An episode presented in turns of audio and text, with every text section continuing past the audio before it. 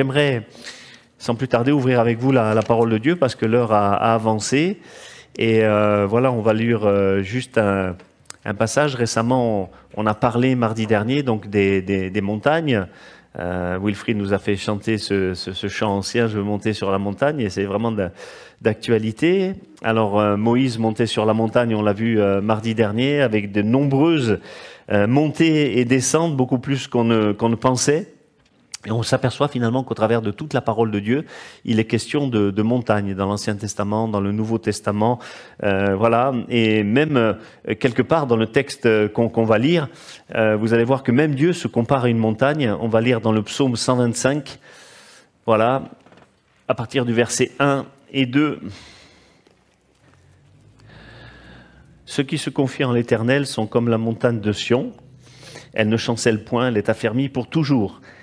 Des montagnes entourent Jérusalem, ainsi l'Éternel entoure son peuple dès maintenant et à jamais. Alléluia. Et je crois que cette montagne qui est le symbole de la présence de Dieu, ça entoure euh, le croyant, ça, ça lui offre tout l'étendue de la protection que Dieu veut lui accorder. Et, la montagne dans la Bible, on le sait, c'est vraiment le symbole de la présence de Dieu. On le voit aussi dans Ésaïe chapitre 2 verset 2, vous le lirez à la maison. Il est écrit, il arrivera dans la suite des temps que la montagne de la maison de l'Éternel sera fondée sur le sommet des montagnes, qu'elle s'élèvera par-dessus les collines et que toutes les nations y afflueront. Voilà, la présence de Dieu là sera vraiment sur une montagne. Alors, euh, j'aimerais qu'on puisse voir rapidement quelques montagnes de, de, la Bible.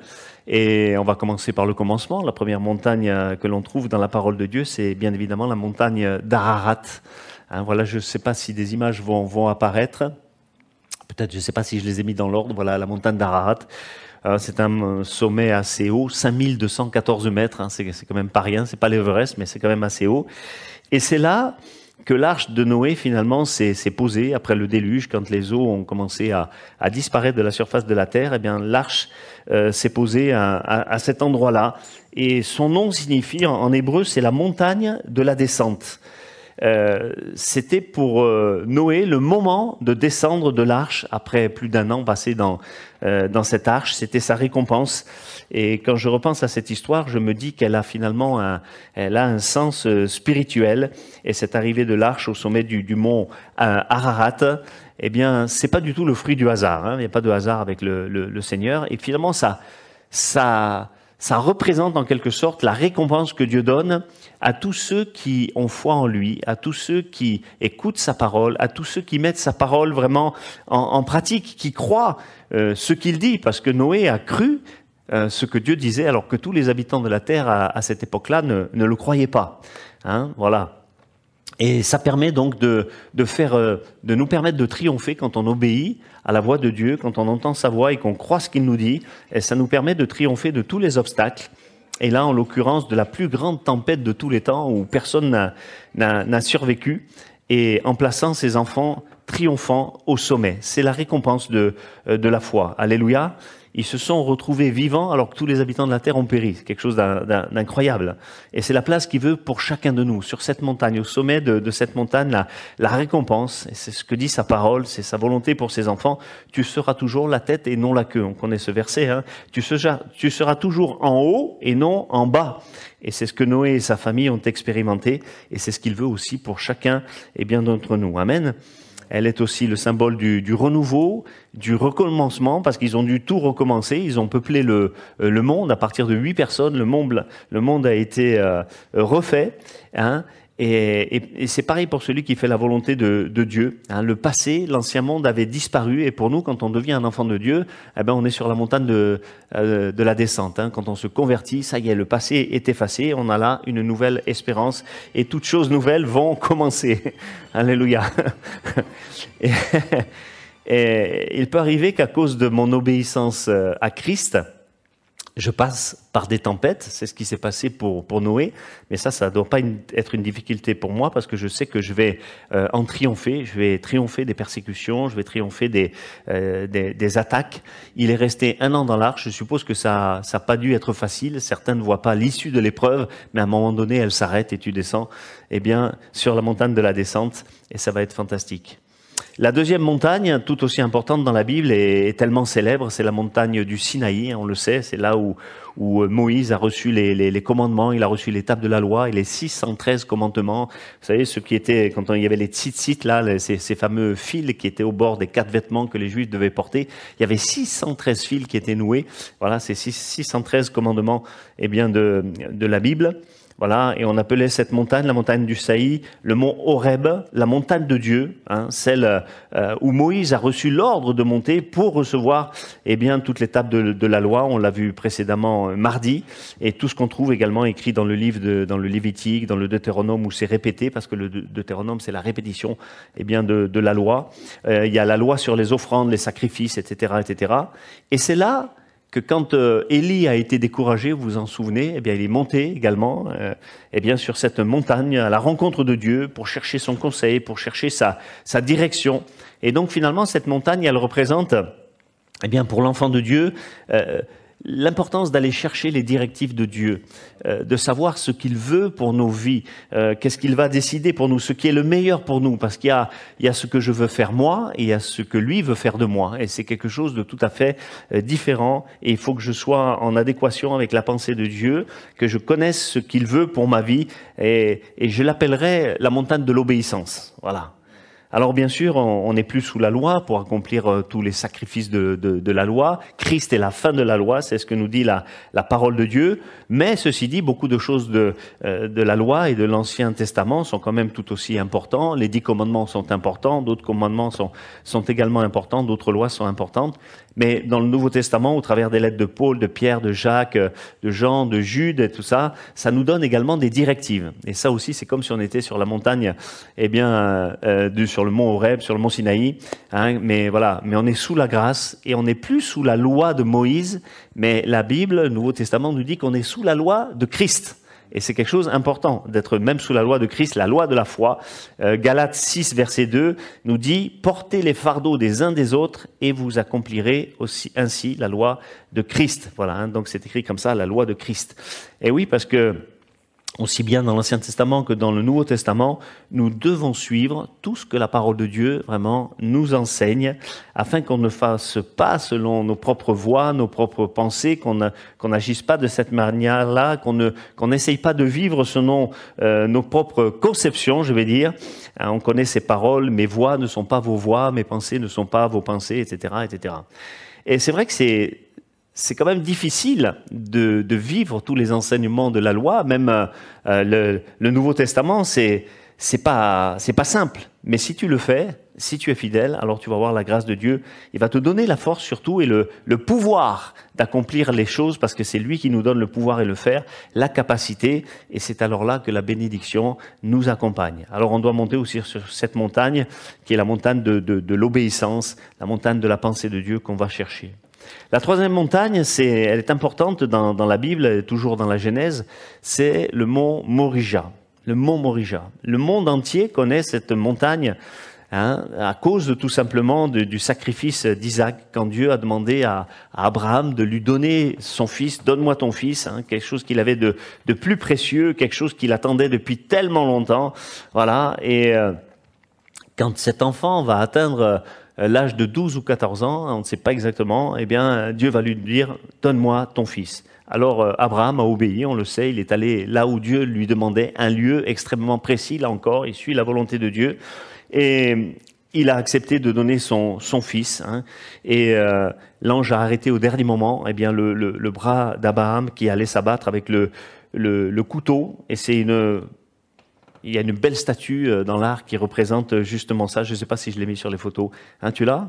Voilà, est-ce qu'on peut la... Ah ben là, voilà, c'est ça. L'ange qui arrête le, le, le bras d'Abraham. Alors on ne sait pas si ça s'est passé comme ça, mais c'est assez représentatif de, de, la chose.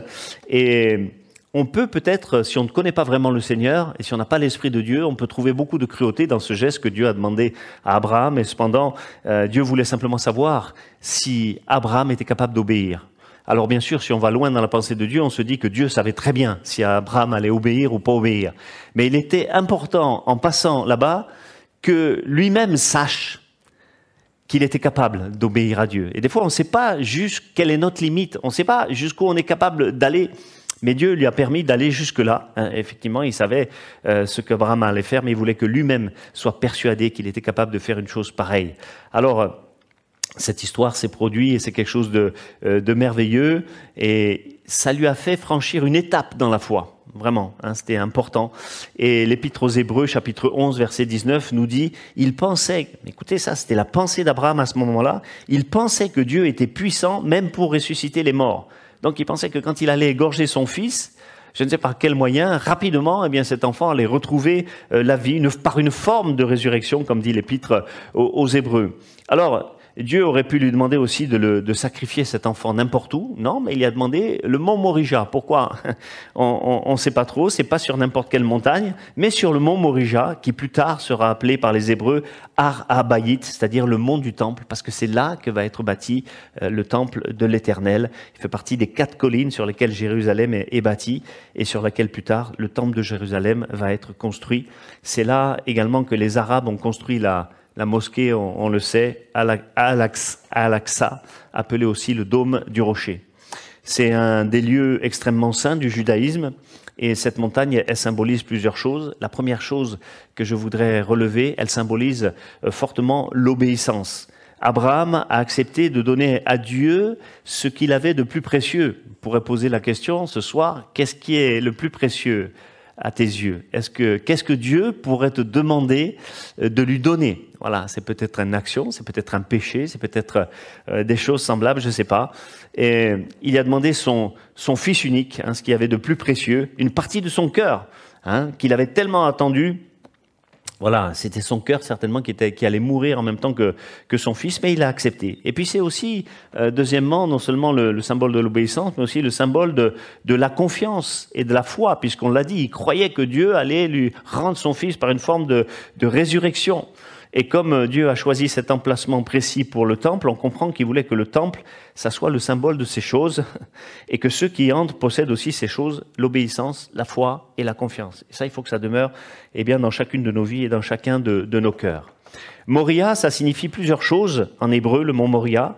Premièrement, ça signifie l'éternelle voix. Il a vu que Abraham était capable d'aller jusqu'à cette limite-là, jusqu'à cet endroit-là, hein, que son cœur était capable, ses pensées, son âme étaient capables d'obéir à Dieu jusqu'à ce, à ce moment-là. Et deuxièmement, ça veut dire également l'éternel pourvoi, parce qu'on le sait, il n'a pas accepté que Moïse sacrifie son fils, mais il a permis que tout d'un coup, Moïse ouvre ses yeux et qu'il voit juste là un bélier qui était attaché par les cornes.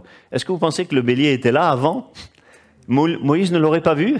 C'est incroyable, mais l'Éternel pourvoit. Et, et c'est le symbole de Christ, parce que le bélier, ça veut dire le puissant, symbole de Dieu tout-puissant, pris par les cordes dans les épines, qui symbolise Jésus-Christ. Bref, des tas, de, des tas de, de symboles. Et Dieu n'a pas permis la mort d'Isaac, mais il a permis son remplacement. Et tout à l'heure, je vous disais, je vous parlais d'obéissance, parce qu'un jour ou l'autre, tu auras ton morija. Peut-être un jour ou l'autre, Dieu va te demander euh, carrément de te libérer d'une chose ou d'une autre, de lui abandonner une chose ou une autre. Et parfois, c'est des choses qui ne sont pas faciles. Moi, j'ai vécu mon propre, mes propres Morija, parce qu'il y en a eu euh, plusieurs. Mais à un moment donné, Dieu est capable de te demander euh, quelque chose. Et toi, tu te dis peut-être, mais si j'abandonne ça, si je lâche, si je lâche cette chose-là, je vais plus rien avoir derrière. Ça, ça, va être terminé. Ça va trop me manquer. Mais comme on l'a vu pour cette histoire de bélier que Abraham ne voyait pas encore, Dieu avait déjà pourvu la substitution, il avait pourvu le remplacement, et ça veut dire l'Éternel pourvoit également. L'Éternel voit et l'Éternel pourvoit. Il va voir si tu es capable de lâcher ce qui te tient, ce qu'il te demande de lâcher, et puis il va pourvoir. Si tu obéis à lâcher, Dieu va pourvoir, il va remplacer la chose de telle sorte que tu as lâché ne te manquera plus jamais. Amen. Ah, c'est important de, de, réagir et de comprendre cela. Chaque fois qu'on obéit, eh bien, on est béni. Donc, c'est la montagne du, du, sacrifice. Et je le répète, un jour ou l'autre, tu vas y aller. Et peut-être même, Dieu est en train de travailler le, cœur de quelqu'un sur un sujet très particulier. Des fois, ça peut être sensible et ça peut être extrêmement douloureux. Mais sache que si Dieu te le demande, c'est de hier, il y a une grande bénédiction qui te sera accordée. Amen. Alors n'ayons pas peur de cette montagne, acceptons d'y monter quand Dieu nous demande de le faire. Abraham l'a fait, et on en parle encore maintenant 4000 ans plus tard hein, de cette histoire. Et c'est le père de la foi. La quatrième montagne, c'est le mont Carmel. Le mont Carmel, il signifie montagne fertile. On, disait que c'était la chevelure d'Israël parce qu'il y avait tellement de végétation là-haut. Le mont était couvert de, de verdure, d'arbres, de fruits, de vergers. On l'appelait également le vignoble de Dieu tellement c'était luxuriant, voilà, parce que c'était assez élevé, donc il y avait souvent des pluies, ça ne manquait jamais, etc. Donc ça poussait beaucoup. Euh, la végétation. C'est la montagne sur laquelle, on le sait, Élie a, a conduit le, le peuple d'Israël avec les 450 prophètes de Baal et avec Akab, hein, vous vous souvenez de cette histoire, et il a vécu quelque chose euh, d'extraordinaire. La pluie n'était pas tombée en Israël depuis euh, trois ans à cause du péché d'idolâtrie du peuple et du péché d'Akab, mais au sommet du Carmel, c'était l'abondance. Alors que dans la plaine, c'était la sécheresse, que les gens mouraient de faim, mouraient de soif, il y avait plus de troupeaux, il y avait plus rien. Au sommet du Carmel, Élie les a amenés pour qu'ils voient quelle est l'abondance de Dieu. Hein, quand Dieu permet au sommet du Carmel, c'était l'abondance. Et Dieu voulait leur montrer la différence. Quand tu vis dans le péché, c'est la sécheresse. Mais quand tu reviens à Dieu, eh bien, c'est vraiment l'abondance. Et puis même leur... Euh, comment dire, la foi quelque part est revenue, les idées leur sont revenues, et tout ce peuple qui était tourné, euh, qui était trompé par les prophètes de Baal, eh bien, c'est eux-mêmes qui les ont tués, parce qu'ils ont obéi à Élie. Ça aurait pu se retourner contre Élie, mais il avait tellement la foi, il croyait tellement, que voilà, il y a eu la bénédiction de Dieu quand ils ont vu le, le feu qui est descendu sur l'autel, qui a consumé le, le, bois, qui a consumé l'holocauste, qui a consumé euh, les pierres, l'eau. Alors l'eau, on comprend qu'elle puisse euh, s'évaporer avec une grande puissance, etc. Mais le feu de Dieu qui est descendu a même consumé les pierres, quelque chose d'extraordinaire. Et les prophètes de Baal, devant tout ça, ont été euh, exterminés. Donc c'est donc une montagne qui est également le symbole du, du courage, hein, car Élie il y est allé seul en comptant sur Dieu et il a vu la, la bénédiction, il a triomphé. Et c'est toujours pareil quand on fait confiance à Dieu. Le cinquième montagne, c'est le monde des, des béatitudes. Hein, tout le monde connaît les béatitudes. Matthieu chapitre 5, verset 1 c'est là que Jésus a, a, prononcé son fameux discours sur, euh, sur la montagne, voilà son sermon sur la montagne, et c'est le symbole finalement de, l'enseignement, euh, de l'écoute de ce que Jésus a à nous dire, et puis d'un enseignement qui quelque part peut nous euh, nous troubler dans le sens où ça où ça va pas dans notre sens, parce qu'il y a des, des nouvelles qui que Jésus dit qui révolutionnent nos conceptions, notre manière de voir. Aimez vos ennemis.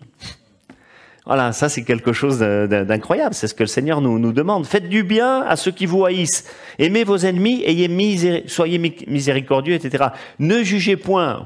C'est des conceptions qui, euh, qui nous dépassent et cependant, si on les met en pratique, eh bien, on est heureux. Quelle différence par, rapport, par rapport à la loi? Aimez vos ennemis là et la loi œil pour œil, dent pour dent. Vous voyez la, la différence entre la loi quand même et la grâce? Un enseignement aussi sur euh, sur notre futur. Peut-être on est pauvre maintenant, c'est ce que dit euh, vraiment les, béatitudes, mais on aura le royaume de Dieu. Peut-être maintenant on a faim, mais on sera rassasié. Peut-être on nous chassera, mais notre récompense sera grande dans les cieux. Voilà tout ce que dit le, euh, le Seigneur. Absolvez et vous serez absous. Voilà, il y a des conditions. Et tout ça, ça va à l'inverse de notre de notre nature, de notre manière de voir, de notre manière de penser. Mais c'est là que le Seigneur veut nous amener. Et des fois, notre nature charnelle, elle, elle, elle résiste hein, à toutes ces choses-là. On nous fait du mal, on nous dit quelque chose, on nous critique, on nous juge. Oh là, c'est, c'est, c'est, la fin du monde. C'est pour ça qu'il y a même des fois des disputes dans, dans l'Église à cause de petits chichis de, euh, de rien du tout. Mais nous qui sommes des enfants de Dieu, c'est ça qu'on devrait mettre en pratique. Il faut monter sur la montagne des béatitudes, parce que des fois, certains voudraient monter sur la montagne de la puissance pour voir la, la pluie qui tombe, et qui court devant le char d'Akab pendant 25 kilomètres en courant, on voudrait la puissance.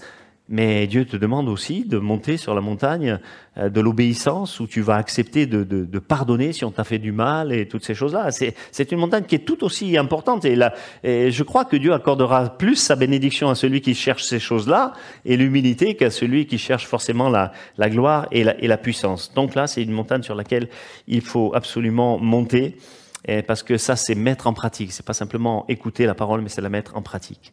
La sixième montagne, elle est appelée aussi la montagne de la transfiguration. Vous savez, celle où Jésus est monté.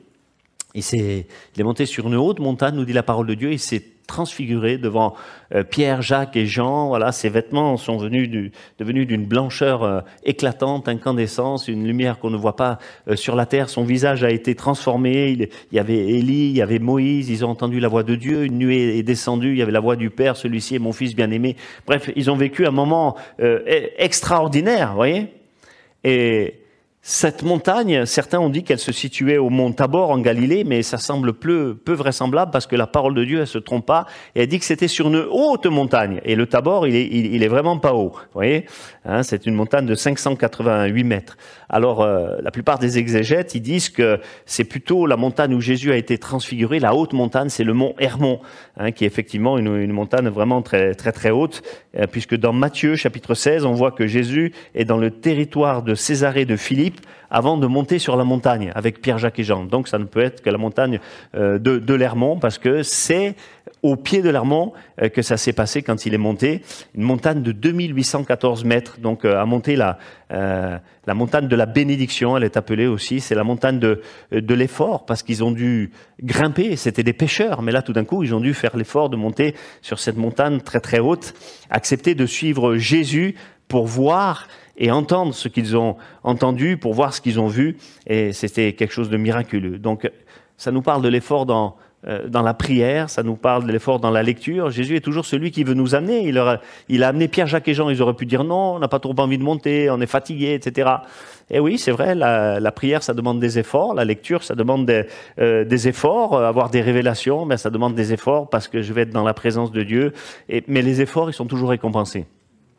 Amen. La méditation, venir aux réunions, euh, se dire oh non c'est trop c'est trop difficile. On s'habitue hein, à voir les réunions même à, la maison. Et là ils ont créé il n'y a pas si longtemps, je sais plus quel est le euh, dans quel endroit. J'en parlais avec euh, Emmanuel Guarino. Il me disait ils ont ils ont créé une église virtuelle.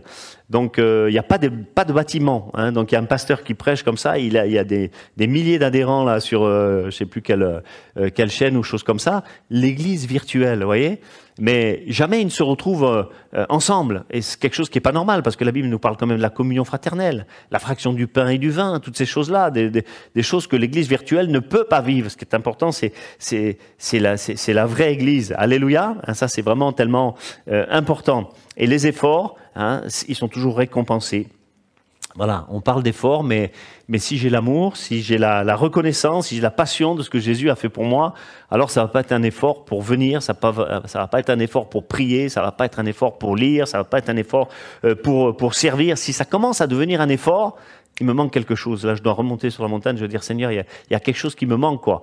J'ai, besoin que ça soit, euh, voilà, que le, que le plaisir soit en moi. Quand tu as le plaisir de faire des choses pour Dieu, alors c'est que tu es pleinement dans, dans les voies de Dieu. Alléluia. C'est aussi la montagne du surnaturel, on, l'a vu, hein, parce que quand ils ont obéi, eh ben, ils ont vu les, effets, ils ont, vu des choses extraordinaires, et on se demande, voilà, s'ils n'étaient pas montés, ben, ils n'auraient jamais vu de, de, de, de, telles choses. Ils ont dû s'en souvenir toute leur vie. Euh, septième et avant-dernière montagne, c'est la montagne des Oliviers. 800 mètres d'altitude situé tout près de, Jérusalem. De là, on voyait parfaitement le temple. Hein, pour ceux qui sont allés à, à, Jérusalem, eh bien, ils ont dû voir ça. Hein, c'est le pressoir à huile en araméen, parce qu'il y avait là toutes sortes d'oliviers. Et c'est là que Jésus avait la coutume de se rendre, vous le savez, avec, ses disciples. Il chantait des psaumes, des hymnes, des cantiques. Et puis, c'était un lieu de prière également, d'enseignement avec ses disciples qui les, qui les accompagnaient. C'est le dernier endroit où il a été avant la crucifixion. C'est aussi euh, l'endroit, nous dit le livre des Actes, chapitre 1, verset 12, où il a été enlevé, hein, donc euh, après sa résurrection. C'est là aussi que Jésus eh bien, reviendra. On le sait, le prophète Zacharie, pardon, chapitre 14, verset 4, va nous dire que là, Jésus va revenir et il va poser son pied sur la montagne des Oliviers, elle va se fendre en deux, le peuple va pouvoir passer, etc. etc. Voilà, donc c'est une montagne qui a quand même son, son, son importance. C'est là qu'il a enseigné aussi à, à, ses disciples notre Père, quand il y a demandé « apprends-nous à prier », c'était là, sur cette montagne des Oliviers.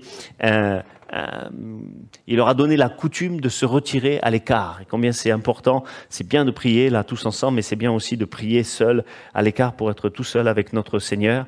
Et il faut chacun qu'on ait, chacun de nous, on est notre notre monde des oliviers. Alléluia le lieu de la rencontre. Je ne sais pas si c'est ton bureau, si c'est ta chambre, voilà. Mais il y a un endroit particulier. C'est comme la tente de la rencontre. C'est là qu'on allait rencontrer le, le, Seigneur. C'est là que je me rencontrerai avec vous, avait dit le, le, Seigneur. Et il désire passer de tels moments avec nous. C'est des lieux de rendez-vous, voilà. Et c'est bon de dire, Seigneur, je prends rendez-vous avec toi de telle à telle heure. Moi, le matin, j'ai mes rendez-vous avec Dieu, voilà. Et je veux pas déroger ça pour pour rien au monde. C'est des choses tellement importantes. Alors forcément, des fois on ne reçoit pas quelque chose de, particulier, même la lecture semble ne pas nous faire un effet euh, quel qu'il soit, et cependant, il y a un travail qui s'opère. Voilà. Et ça, c'est tellement important. La huitième et dernière montagne, pour pas être trop long, c'est la montagne de, Golgotha, appelée aussi la montagne du calvaire, le lieu du crâne, hein, parce que ça a vraiment la forme, je sais pas si, voilà, ça a vraiment la forme d'un crâne. Vous voyez, on voit bien là ici la, forme des, des, orbites et puis du, du nez là, et ça a la forme globalement d'un crâne. Et puis Jésus aurait été crucifié en dessous. En bas, c'est ce qu'on appelle le jardin de la tombe, là où Joseph d'Arimathée avait donc un, un jardin. C'était un homme riche et il avait creusé son sépulcre dans le roc. Alors là, déjà, il y avait déjà eu une érosion parce que avec le temps, euh, l'érosion, la colline, je crois, est en calcaire. Hein, je me souviens plus. Et, le nez là, qui était bien plus proéminent lorsque nous l'avons vu avec Alice il y a quelques années, maintenant il est carrément tombé. Voilà, on voit plus que, les orbites. Alors quand on le regarde, il ressemble plus à, ce crâne de l'époque qui ressemblait véritablement euh, vraiment à, un crâne. C'est l'endroit, pensent les exégètes, que le qu'Abraham a fait le, sacrifice euh, à Morija. C'est la montagne qui symbolise le don de soi, la mort à soi-même. C'est là que Jésus a accepté de donner sa vie pour toi. Alléluia. Hein, c'est là qu'il a fait ce sacrifice euh, énorme. C'est là qu'il a dit, je remets mon esprit entre tes mains. Et c'est l'image parfaite d'une vie qui devrait être conduite par le Saint-Esprit euh, dans ce que Dieu veut pour nous, hein, et qu'on soit pas conduit par notre esprit, mais par l'esprit de Dieu. Ça devrait être notre prière, justement. Père, je remets mon esprit entre tes mains. Voilà, que je sois plus guidé par mes par mes pensées, que je sois plus guidé par mes désirs, que je sois plus euh, guidé par mes par mes ambitions, mais je sois guidé uniquement par toi. Alléluia. Elle est aussi l'image, euh, cette montagne du, du retour à Dieu dans une foi parfaite. Hein, une fois assuré d'entendre lors de notre départ pour la patrie céleste cette voix qui va nous dire tout simplement c'est bien, bon et fidèle serviteur, entre dans la joie de ton maître. C'est pas la fin, hein, c'est justement euh, une arrivée dans le ciel. Amen. Voilà. Euh, ces montagnes sont toutes euh, extrêmement importantes. Je vais terminer simplement avec quelques versets, notamment le psaume 72, verset 3, qui dit Les montagnes porteront la paix pour le peuple et les collines aussi par l'effet de ta justice. Alors peut-être on, a déjà été amené à gravir une de ces montagnes où on aura un jour besoin de toute manière de le faire sur l'une ou sur l'autre, mais l'idéal ce serait de faire le trek, de pouvoir monter sur chacune d'elles. Alors n'hésitons pas, ne, ne, ne faisons pas l'impasse sur une de ces montagnes qui nous déplairait, la montagne du sacrifice notamment, on voudrait peut-être l'éviter celle-là, mais ne faisons pas l'impasse parce que je crois qu'elles sont aussi importantes les unes que les autres. Il n'y en a pas une qui soit plus importante vraiment que, les autres. Et, et, et, gravir ce genre de montagne, eh bien, ça nous amène à les vivre. Ça nous amène à vivre, à grandir, voilà, à grandir de plus en plus, à monter de plus en plus. Et c'est au-dessus de chacune d'elles que Jésus nous attend. Amen. Et qu'il va nous apporter, eh bien, des choses euh, magnifiques en haut. C'est Isaïe 52 qui dira qu'ils sont beaux sur les montagnes, les pieds de ceux qui apportent les bonnes nouvelles. Il dit pas en plaine, sur les montagnes. C'est-à-dire quand tu es euh, dans la présence de Dieu, quand tu es vraiment euh, dans cette communion avec lui, alors là, c'est là que tu vas avoir de, l'efficacité. Voilà, euh, le témoin de Jésus sera un habitué des sommets. Le témoin de Jésus qui a des succès sera amené sur, les montagnes. Il faut, saisir toutes les opportunités. J'étais cet après-midi chez chez un kiné qui me dit ah, Vous êtes pasteur, mais ça consiste en quoi, pasteur? Oh là là, quand on te sert un truc là, c'est magnifique. Ah bon, ok. voilà, au moins un quart d'heure, paf, shampoing l'évangile. Voilà. Luc 6, verset 12 nous dit que Jésus se rendit sur une haute montagne pour prier. Également, lui aussi, il donne, il donne l'exemple. Hein. Caleb dira dans Josué, euh, chapitre 14, Donne-moi cette montagne c'était la montagne d'Hébron. Vous savez, c'est une des Hébron. Il y avait une ville qu'Abraham a, a, construite parce que c'était la montagne où, où, il est allé. C'est la plus, c'est une, d'après les historiens, une des plus vieilles villes du monde, Hébron. Voilà, qui a été construite. Et en hébreu, ça veut dire euh, ami. En référence justement euh, à Abraham, ami de Dieu. Voilà, il signifie aussi s'allier, s'associer. Et qu'on soit vraiment, on n'est pas les esclaves de Dieu, on est ses alliés, on est, on est ses associés si on marche avec lui. Hein. Et il est question d'une association avec Dieu, un lieu d'alliance, un lieu, un lieu d'intimité, euh, la montagne, un lieu de communion. Et on ne trouve ça que dans les sommets spirituels, si on veut bien euh, les monter. Donne-moi cette montagne. Parce que euh, je crois que les héros de la foi, ils se contentent pas de la plaine. ils se contentent pas des trois quarts. On l'a vu mardi dernier, Moïse, le Seigneur, à chaque fois, il disait, monte sur le sommet. Voilà, reste pas en bas ni à la moitié, sur le sommet. Hein, voilà.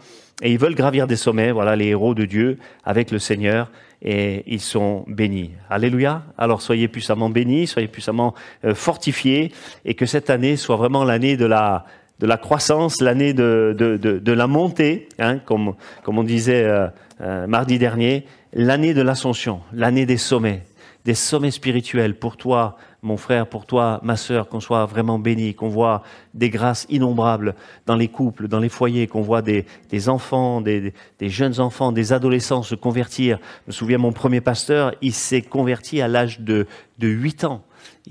Était baptisé Saint-Esprit à l'âge de 8 ans, il se convertit très vite. C'est à l'âge de 8 ans qu'il a reçu l'appel au ministère. Dieu peut faire des choses extraordinaires et je crois qu'on devrait avoir cette ambition dans nos familles. Souvent on se dit, ouais, non mais on attend quand même qu'il soit plus grand, etc. Enseigne les voies, euh, Dieu, euh, l'enfant dans les voies de Dieu. Hein, c'est là qu'il le retiendra tout le temps. Et Dieu va pouvoir nous faire vivre des choses exceptionnelles cette année. Moi, c'est ça vraiment que, je désire. L'année de l'ascension, l'année des, sommets. Seigneur, fais-moi franchir des, des sommets et aide-moi à gravir ce que je crains le plus. Alléluia. Voilà, bonne soirée, soyez bénis, bon retour à chacun.